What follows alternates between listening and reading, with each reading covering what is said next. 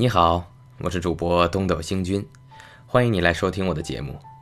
今天继续为大家演播鲁迅先生的散文集《热风》，请您收听《热风》三十七。慷慨激昂的人说：“世道交离，人心不古，国粹将亡，此无所谓。”仰天扼腕切齿三叹息者也。我初听这话，也曾大吃一惊。后来翻翻旧书，偶尔看见《史记·赵世家》里面记着公子成反对主父改胡服的一段话。臣闻中国者，盖聪明训智之所居也。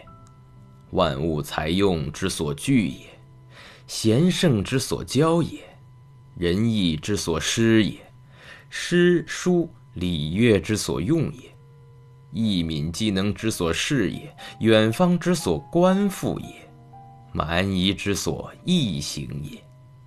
今王舍此而习远方之福，变古之教，易古之道。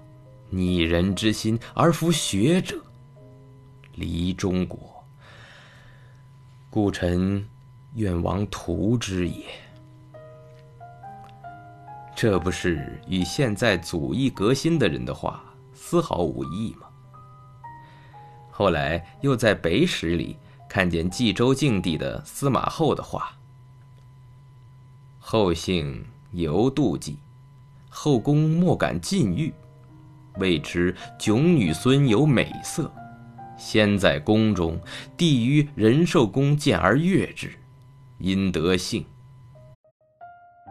后四弟听朝，因杀之，上大怒，单骑从院中出，不由京路，入山谷间三十余里。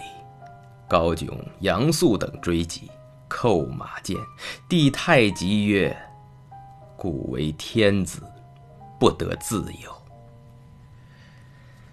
这又不是与现在信口主张自由和反对自由的人对于自由所下的解释丝毫无异吗？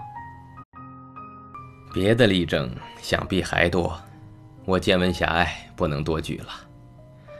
但据此看来，已可见，虽然经过了这许多年，意见还是一样。现在的人心。实在古得很呐！中国人倘能努力再古一点，也未必不能有古到三皇五帝以前的希望。可惜呀，时时遇着新潮流、新空气激荡着，没有功夫了。在现存的旧民族中，最适合中国式理想的，总要推西兰岛的维达族。他们和外界毫无交涉，也不受别民族的影响，还是原始的状态。